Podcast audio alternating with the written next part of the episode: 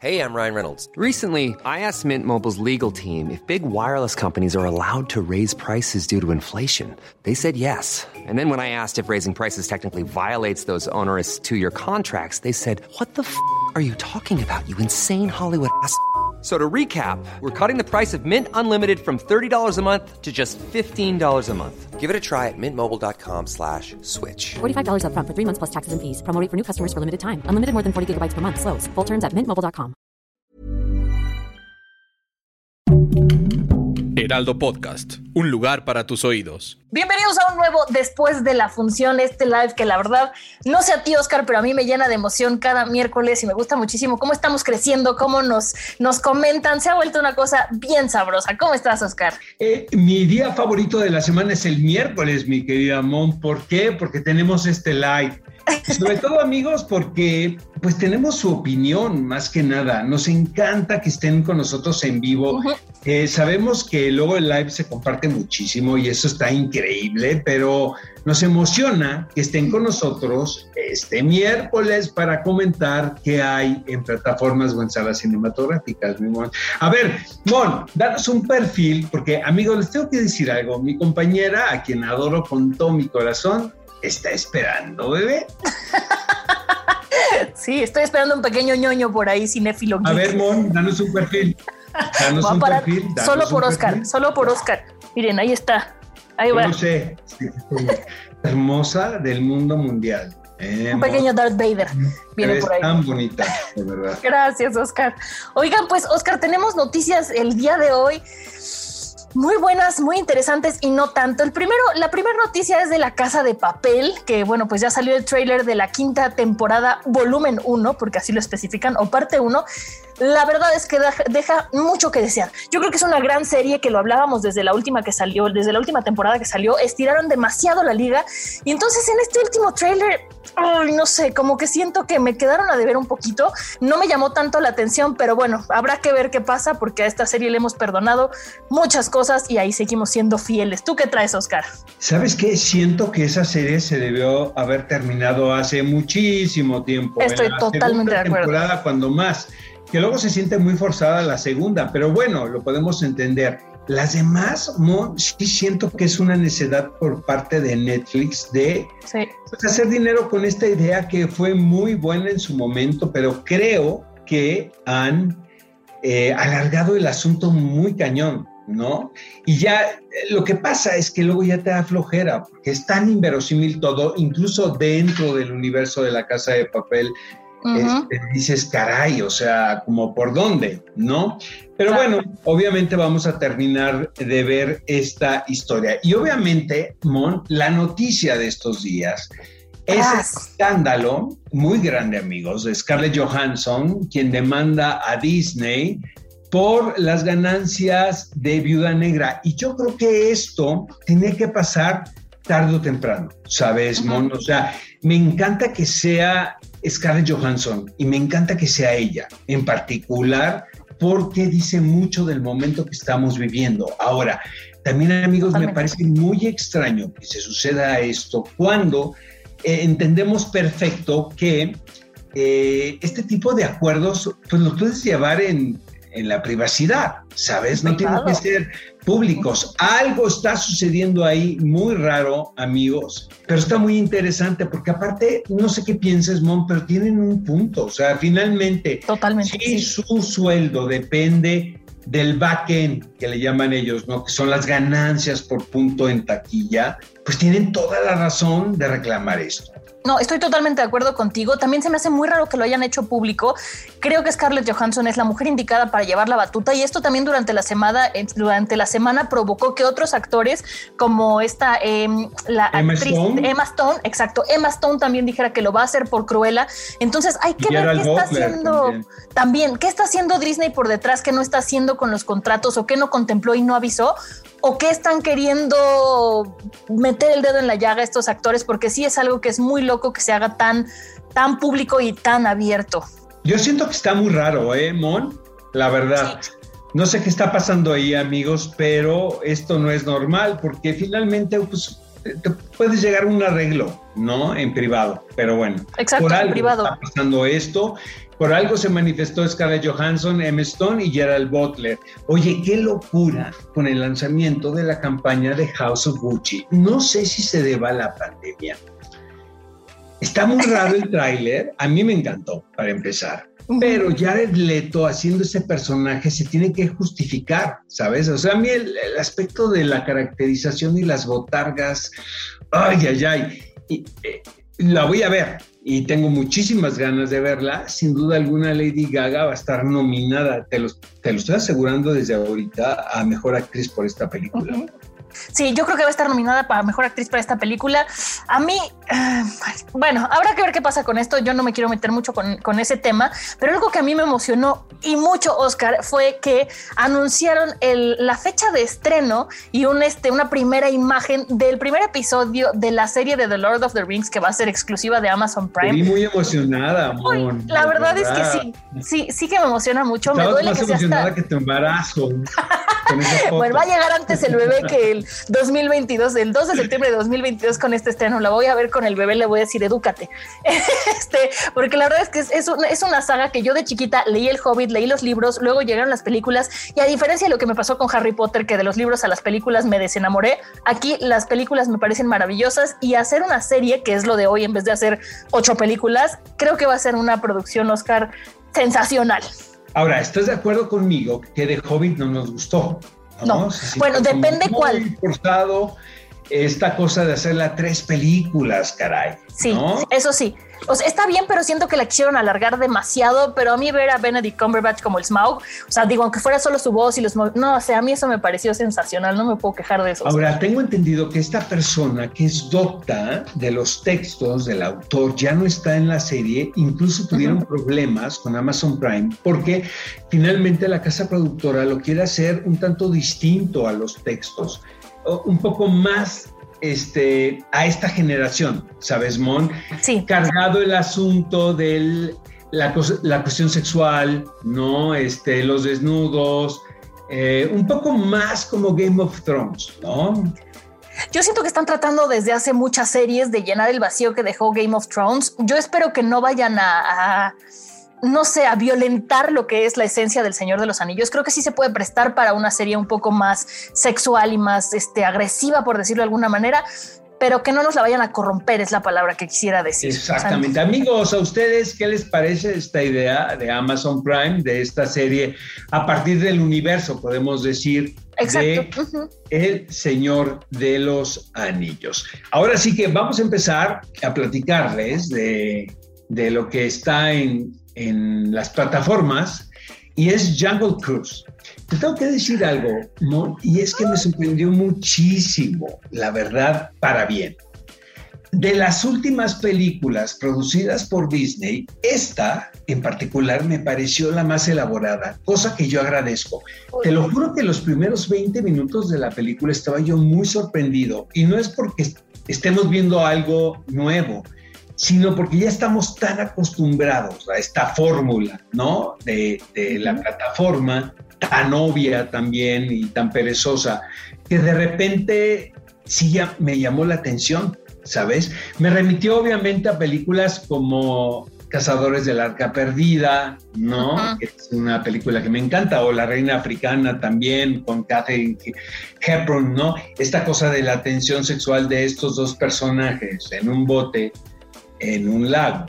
Eh, me sorprendió también muchísimo, Mon, la química innegable que hay entre La Roca y Emily Blunt. Emily Blunt me parece que es una actriz de primera y sobre todo ahora lo comprueba en esta película que realmente pues es de acción, ¿no? de, principio a fin. No me aburrió nada, amigos. Yo la verdad les recomiendo esto, véanla en pantalla grande. Yo sé que ya la pueden ver en, en su en su televisor, pero si es una película grande, ¿sabes? Y te da esta sensación de que se está invirtiendo en una aventura muy familiar. Em, obviamente, pues están los lugares comunes, ¿no? Las serpientes venenosas, los alemanes nazis. Sin embargo, siento que es muy divertida. La pasé muy bien. ¿A ti qué te pareció? Yo fíjate, Oscar, que ahora sí vamos a sacar los guantes porque yo pensé en ti toda la película cada vez que algo me molestaba y decía, seguro a Oscar también le va a molestar esto. Y parece que no. yo siento que es una producción muy descuidada, Oscar. O sea, la historia no está mal, está bien la relación entre los dos personajes principales, o sea, la química actoral, los actores están bien. Sin embargo, me pasaron varias cosas y aquí sí me voy a poner muy picky. Cuando de repente eh, los personajes, Frank, se mete al agua y sube, está seco. Y yo decía, ¿por qué está seco? Se acaba de meter a nadar. O sea, son tonterías muy básicas, pero que me, me, me, hacían algo aquí, ¿no? son muy importantes, puede ser. Pues sí, y también, por ejemplo, ¿por qué si, si se supone que por alguna razón que no voy a spoilear, el personaje de la roca tiene que hablar bien español, ¿por qué no habla bien español? O sea, ¿por qué? Porque sí tenemos a los españoles que hablan español como españoles, pero tenemos a la roca que dice lágrimas en vez de lágrimas cuando se supone que hablaría bien español, ¿no? Es, es, es una, eh, son nimiedades. Y luego el personaje que le hace como alemán, habla mal alemán. O sea, digo, ahí sí ya yo soy por payasa, pero yo hablo alemán y hay cosas que están mal conjugadas. Entonces yo dije, ¿dónde está el control de calidad de esta película? La historia es buena, es una película súper infantil para toda la familia. O sea, sí es una película que vería con mis sobrinos, pero me hubiera dado mucho coraje, este, a ver, yo, yo la vi desde casa pero haber como dicho, bueno, voy al cine, quién sabe qué, y pagar por esa película en el cine y salir y no, me hubiera dado mucho coraje, Oscar. Mejor en Disney Plus. Estoy de acuerdo contigo, Mon, la verdad. Es una gran aventura que podemos ver en pantalla grande. Lo único en lo que estoy de acuerdo es el aspecto fantástico de la historia. Ya cuando ya se parece a los Piratas del Caribe, y me refiero a esto, amigos, de no les voy a spoilerear, pero los conquistadores que son eternos con Edgar Pires, por ejemplo, pues ya como que perdió mi, mi, atención, pero el principio la verdad me pareció un gran, gran, gran planteamiento. Pero ¿qué opinas de la, de la música también? O sea, usar una canción tan fuerte como Nothing Else Matters de Metallica, que siento que te lleva a otro... Hiring for your small business? If you're not looking for professionals on LinkedIn, you're looking in the wrong place. That's like looking for your car keys in a fish tank. LinkedIn helps you hire professionals you can't find anywhere else, even those who aren't actively searching for a new job but might be open to the perfect role. In a given month, over 70% of LinkedIn users don't even visit other leading job sites. So start looking in the right place. With LinkedIn, you can hire professionals like a professional. Post your free job on linkedin.com slash people today. Lugar, como que no querían ganarse mejores scores. No sé, Oscar, te digo que con esta sí me puse muy bien. ¿Qué onda con Metallica y estos días? Ese álbum que sacaron de versiones es espantoso, amigo. Perdón. Yo soy fan de Metallica, pero soy purista. Oye, tenemos eh, comentarios del público, mi querida Mon de Jungle Cruise. Tenemos muy poquitos, fíjate. Eh, uno dice que les gusta mucho nuestro contenido, que eso me da mucho gusto, muchas gracias. Eh, Juan Carlos Contreras nos pone eh, que está entretenida la película, voy de acuerdo, está entretenida. Y EBMC nos pone que no la ha visto. Pues sí, también eso pasa mucho, Oscar, que como es de Early Access en Disney Plus o de ir al cine, hay mucha gente que todavía se queda en casa, entonces pues ya saben. Oscar dice que salgan, yo digo que no vale la pena. Está muy caro el Disney Plus, ¿no? O sea, el, el, el access. Exacto. Yo porque como lo comparto con mi hermano, pues ahí nos dividimos la cuenta y ya no, no sale tan mal. Luego te paso mi tamón para que te gusten las producciones de Disney. Oye, la última carta de amor. Ahí te va. Sí. La vi el sábado en la mañana. Eh, la primer película de los libros de Jojo Moyes, te tengo que confesar que me gustó muchísimo, la verdad, o sea, me parece que es lo que es, o sea, es una película romántica. Sin embargo, amigos, la última carta de amor me pareció forzadísima. Ahí sí. Oscar. No, no, fíjate que no, y le eché ganas, la verdad. Es una historia de amor que se parece mucho de Notebook, pero prefiero de Notebook, obviamente. Bueno, sí. Eh, lo único que rescato de esta película, amigos, es que Shailene Woodley se ve espectacular en, actuando en, un, en una época. De verdad creo que es un rostro muy especial. Y siento que es por ahí. Me parece que es una actriz con un carisma muy especial y siento que aquí le va muy bien el personaje, pero la historia es muy simplona desde mi punto de vista. ¿Tú qué piensas? Es que, ¿sabes qué? Eh, a ver, no, no, no llega al nivel de The Notebook, de nuestro amor por el amor en The Notebook, pero me gustó mucho la estructura. O sea, me gustó cómo nos iban contando una historia que se iba enlazando con la otra. Eso me mantuvo como muy atenta. Me gustan muchísimo cómo reflejan las dos épocas tan diferentes. Eh, la época que es como en los 60 me parece que está muy bien hecha desde los actores físicamente, eh, los encuadres, los tonos, el ritmo, cómo hay como estos contrastes. A mí eso me gustó mucho. La historia sí es un tanto mm, predecible, por decirlo de alguna manera. Es simplona, pero creo que la manera en la que la cuentan fue lo que a mí me gustó más. Sabes, me daba la impresión que tenemos a dos actrices espléndidas intérpretes con materiales muy elementales, ¿sabes? O sea, como que les quedaba chico Em, la anécdota, ¿no? Pero pues vaya, ellas son productoras y ellas sabrán. Pero Shailene Woodley en época se ve espectacular. Espectacular. ¿Tenemos comentarios de eso, mi querida? No, de esta no, no, tenemos comentarios. La verdad es que si ya acabaron de ver todo lo demás, es una película que pueden ver. Si son amantes del romance y tienen mucho tiempo, porque sí se siente un poco larguita, denle la oportunidad. Yo creo que vale la pena. Oye, Mon, te tengo que confesar esto. Hacía mucho tiempo que no veía una película mexicana que me gustara tanto. Se llama Sin Señas Particulares. Esta película, amigos, llega a pantalla grande. De verdad, vayan a verla. Em, si les decimos el asunto, pues nos puede parecer un tanto trillado, que tiene que ver con... Eh, me cuesta hasta trabajo ponerlo en la mesa, eh, la búsqueda de este personaje protagónico que es la matriarca, ¿no? De la historia, por su hijo, que es un tema muy urgente. Lo que me encantó de esta película, Mon, es que jamás, jamás, jamás cae en el melodrama. Y les tengo que confesar esto, amigos, que el título no lo teníamos para este programa. Y le mandé un mensaje a Mon y le dice, tienes que ver esta película mexicana porque me encantó. Realmente siento que es una película muy entretenida, es hora y media nada más, es este viaje de, la mujer protagonista, pero también de un joven quien trata de cruzar la frontera. Es un road movie, podemos decirlo, pero nada se siente forzado, ni melodramático. Me encantó de verdad. Eh, es dirigida por Fernanda Valadez y escrita por ella y Astrid Rondero. Entonces, esta película arrasó con todos los premios en el Festival de Cine de Morelia el año pasado, amigos, y de verdad no se pierdan la oportunidad de ver esta cinta en pantalla grande. ¿Qué te pareció a ti? A mí me gustó mucho, siento que es un, es un reflejo muy fuerte, urgente y honesto de muchas cosas que pasan en la frontera que muchas veces aquí no nos, no nos imaginamos o no dimensionamos y como tú dices, nunca es un cliché, nunca es exagerado, es un reflejo muy crudo, pero al final de cuentas un reflejo tal cual es. Em, yo lo tomé un poco más hacia el lado de, la violencia que viven los inmigrantes y los que se quedan aquí.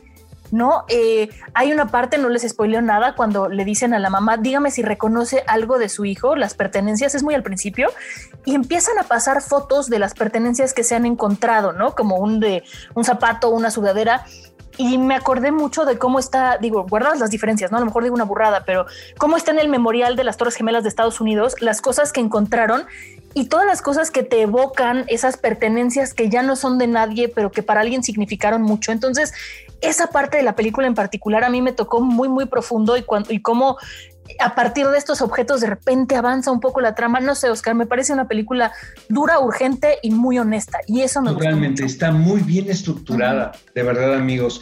La historia nunca, nunca cae en un lugar común. La actriz es espléndida, ¿no? Quien interpreta a la mamá.